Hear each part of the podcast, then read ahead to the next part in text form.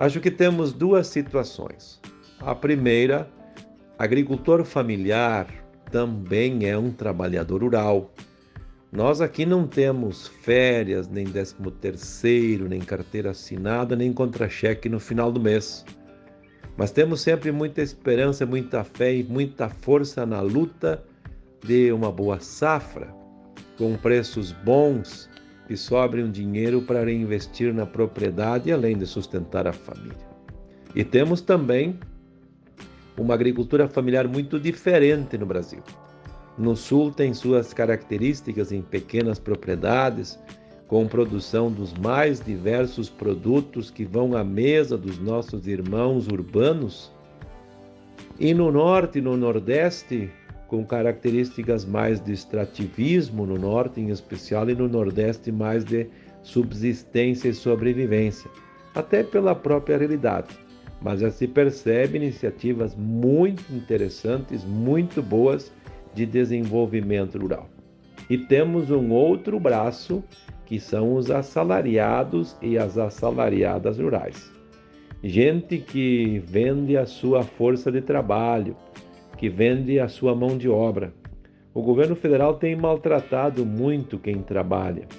O salário mínimo está baixo, a cesta básica aumentou muito a inflação puxada pelo preço dos alimentos, dos combustíveis, da energia elétrica, dos medicamentos está subindo ele pelo elevador. E a previsão para o salário mínimo para o ano que vem, quando a inflação deve ser de dois dígitos, inicialmente é de aumentar 4% apenas. Ou seja, fica claro e evidente que esse nosso governo brasileiro, que foi eleito pela maioria, e que nós respeitamos a democracia, tem outras prioridades. Tem a prioridade de continuar pagando a dívida pública, que, segundo os especialistas, nós já pagamos. Tem a prioridade de alimentar mais a especulação do que o trabalho.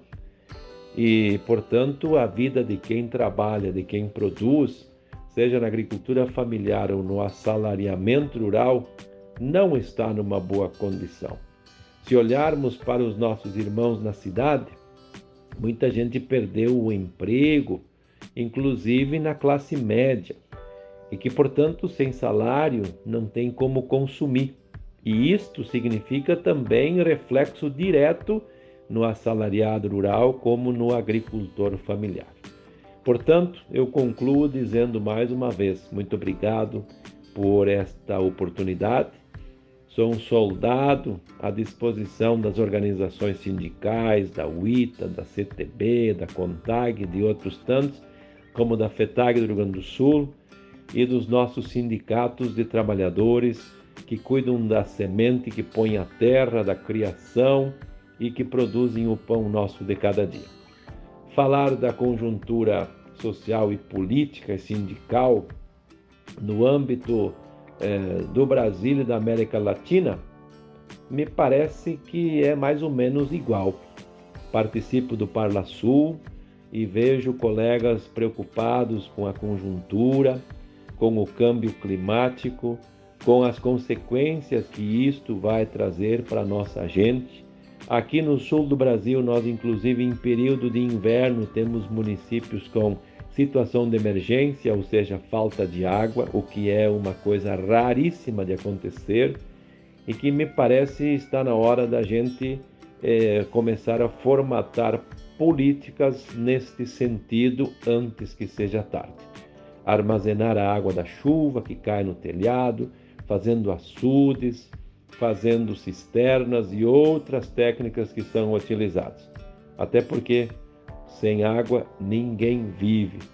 E pena que sempre as populações mais simples e mais humildes são as que mais sofrem nesses momentos. De resto, que Deus olhe por nós. Vamos manter a fé e a esperança em dias melhores, mas sempre lembrando que cada um de nós tem que fazer a sua parte. Um grande abraço e muito agradecido.